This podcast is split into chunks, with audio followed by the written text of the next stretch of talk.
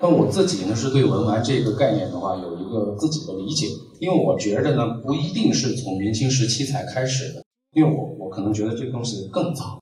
那比如说我举个例子啊，像这张图片的话，它是一个很典型的什么小叶紫檀的一个雕刻件，一个摆件。那么我们现在这种东西就称之为文玩，大家认为没有问题，对吧？好，那么这是什么？唐三彩。那在唐朝的时候，这个东西也是放在家里边的，也是一个摆件。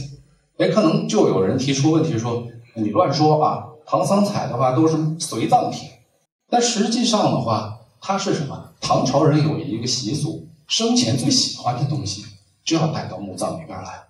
那么实际上的话，这个东西的话，可能在当时唐朝就是一个家里的一个摆件，很精美的啊。大家可以看一下，这个就是什么？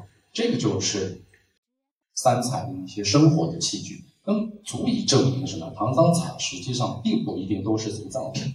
它如果是随葬品的话，很可能也是墓主人生前最喜欢的一个物件。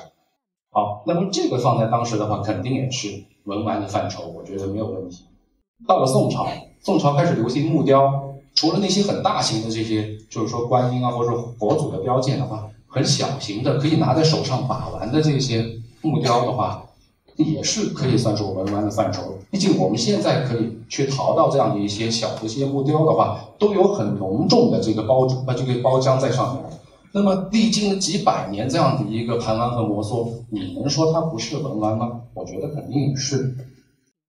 好，那么同理，汉代的玉。元代的青花，只要是什么能够符合当时的潮流的、符合当时的文化审美的，我们实际上都可以称之为文玩。这个我觉得实际上是没有问题。好，那到了清朝，雍正皇帝他母亲是信佛的。现在的北京雍和宫啊，去过的朋友都知道是什么？中国最大的皇家寺院。那么我们看一下右边的这幅图片，这是一幅朝珠的图片，我们可以仔细和佛珠进行一个对比。实际上没有太大的差别，为什么？您看一下上边的佛头，下边的顶珠，中间的腰珠，还有背云，黄色的那个是什么？计数器，和现在藏藏传佛教的这个佛珠有没有什么本质上的区别？几乎没有。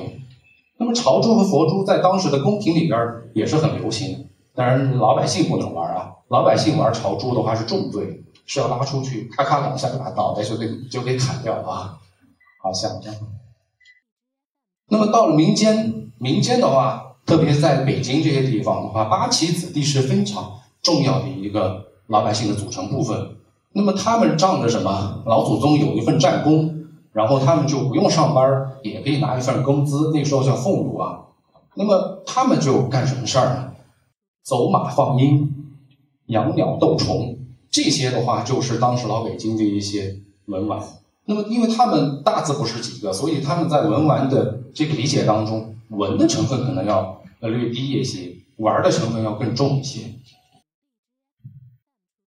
那么乾隆乾隆帝啊，也是一个文玩大家，他特别喜欢这个玩核桃。他玩核桃玩到什么程度？还给核桃写了一首诗，叫什么？掌上悬日月，时光欲倒流。这是日月，就是两个核桃，一个日一个月啊。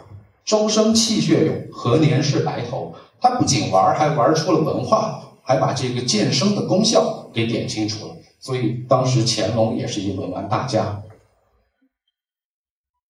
好，那么我们最后再来总结一下是什么？文玩实际上就是能代表当时流行时尚和文化的一个玩物，我们就可以称之为文玩。